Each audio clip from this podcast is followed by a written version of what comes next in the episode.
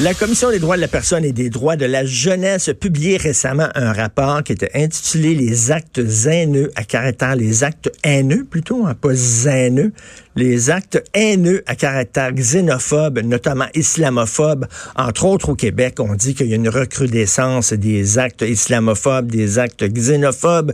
Nous allons en parler avec quelqu'un qui remet en question euh, ce rapport-là, Maître François Côté, avocat. Bonjour, Maître Côté.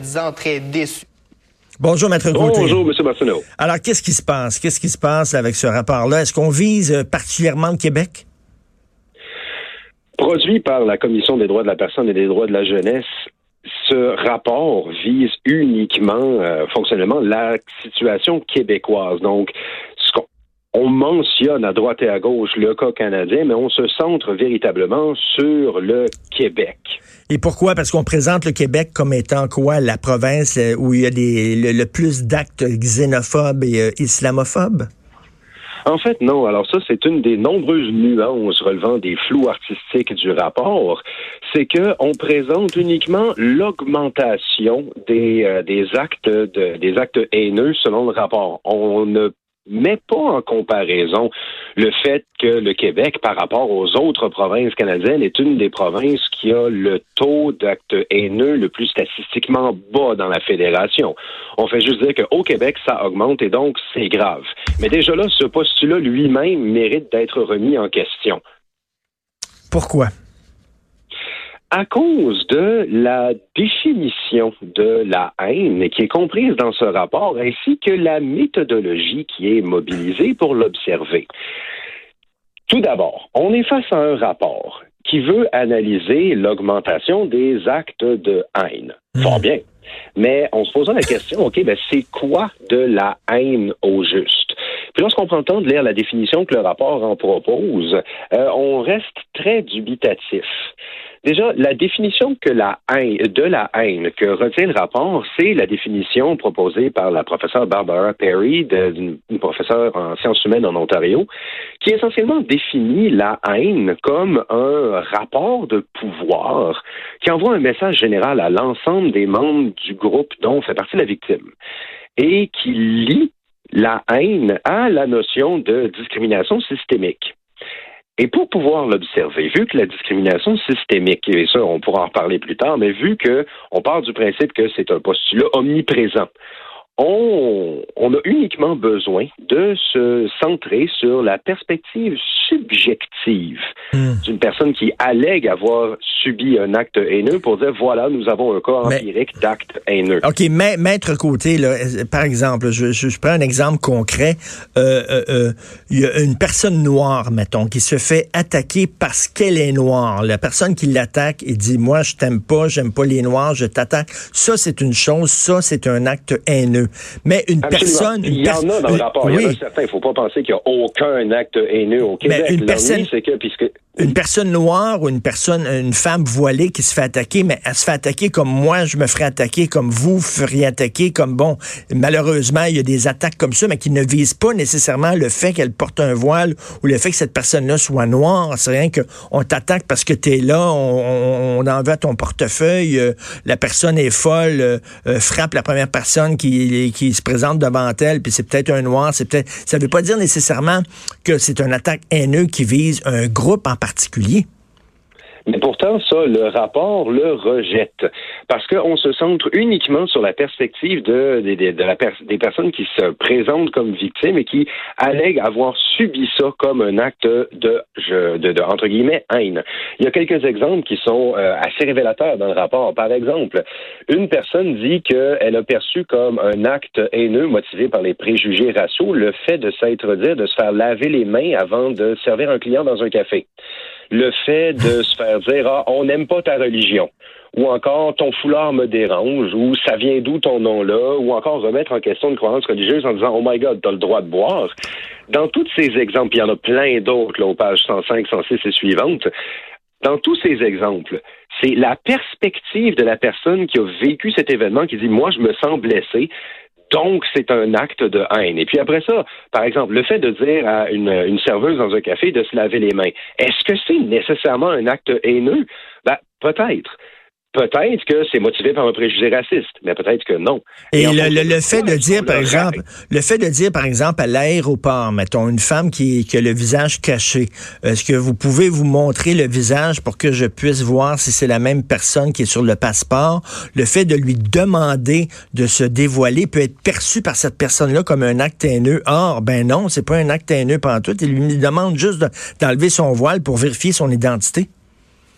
Le rapport va pas jusque là, sauf qu'on ne pourrait pas l'exclure avec une telle méthodologie dans la mesure où si une personne se sent elle-même persécutée, se sent elle-même victime, ben c'est dans un regard, dans une perspective de discrimination systémique, l'intention de la personne à qui on reproche un geste ne compte pas. Seul compte la perspective subjective de la victime. Et ça, ça j'ouvre une parenthèse. On a encore un énième révélateur des différences de pensée juridique entre le Québec et le Canada anglais. Parce que, je vais juste faire une brève parenthèse, tout le concept de discrimination systémique qu'on voit importé au mmh. Québec ça nous provient de la jurisprudence de la Cour suprême en fonction d'affaires ontariennes qui remontent aux années 70 et 80 qui a une perspective du droit qui est, euh, qui est, qui est axée sur l'effet ressenti et individualisé? Or, au Québec, historiquement, systématiquement, on ne considère pas le droit de la même manière, on a plus tendance à le considérer d'une manière objective et neutre. Sauf que, en important la jurisprudence de la Cour suprême, en, important une perspective analytique qui n'est pas la nôtre, la Commission s'ancre dans un modèle qui lui permet de complètement redéfinir l'objet qui est étudié, qui est, disons, qui manque de l'objectivité nécessaire pour parler d'une donnée scientifique. Puis un autre, puisqu'on parle d'objectivité et de données scientifiques, il y a un autre élément qui est particulièrement critiquable du rapport. Pour conclure à l'idée qu'il y a une augmentation, une recrudescence de la haine au Québec, mhm. la Commission des droits de la personne a dit, conduit 150, 140 entrevues. Bon, déjà, la taille a de quoi laisser dubitatif. Mais en plus, quand on regarde les données, est la méthodologie du rapport, en réalité, sur ces 140 entrevues, il y en a 50, c'est pas des individus qui ont été interrogés, ce sont des organismes. Non, non, non, OK, OK, OK.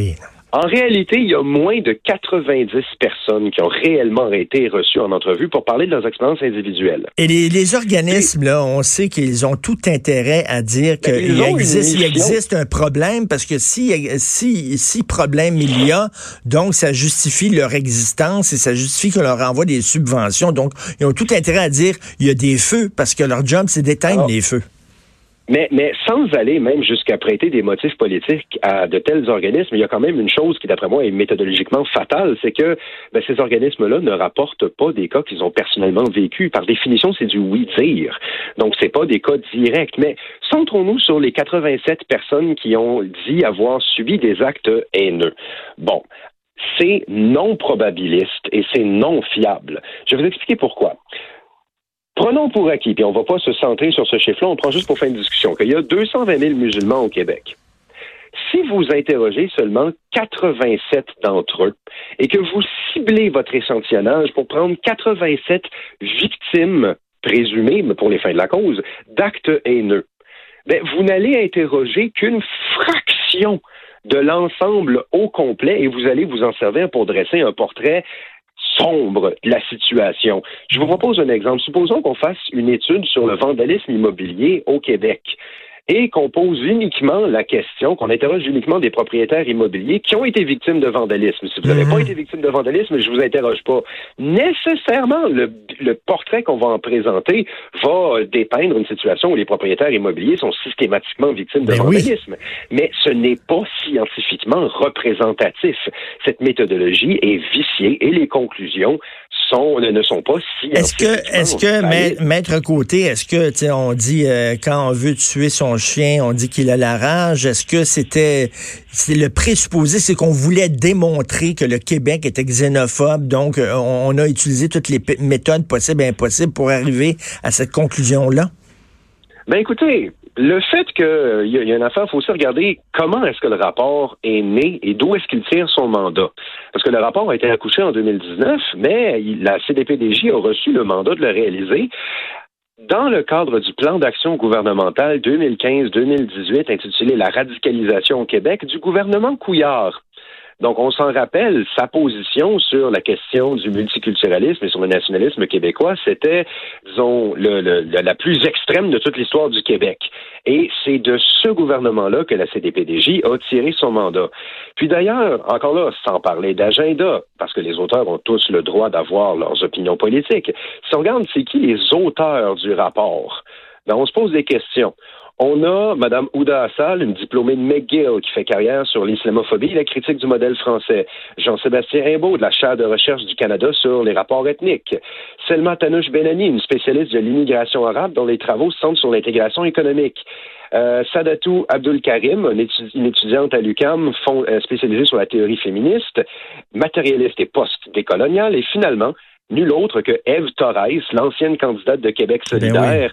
Euh, oui. donc euh, c'est ce monde-là qui a rédigé ce rapport-là et on voit tous que ben oui, c'est biaisé d'avance. Politiquement, ils sont tous dans un seul et même camp. Après ça, je dis pas qu'un auteur n'a pas le droit à ses positions politiques, mais quand on est un organisme public comme la CDPDJ et qu'on prétend parler pour l'ensemble de la société au complet, un panel d'auteurs plus politiquement, idéologiquement et théoriquement diversifié aurait été un temps soit peu plus convenant. Tout à fait. D'ailleurs, j'invite les gens, Maître Côté, à lire votre texte, un, texte très fouillé, très détaillé, qui analyse point par point ce rapport-là qu'on peut lire sur votre page Facebook. C'est bien ça, Maître Côté? Tout à fait. OK, maître François Côté, avocat, donc euh, c'est euh, la Commission des droits de la personne et des droits de la jeunesse et des actes haineux à caractère xénophobe, notamment islamophobe au Québec. Conclusion gratuite et méthodologie déficiente. Merci, maître Côté. C'est un plaisir. Vous écoutez Politiquement Incorrect.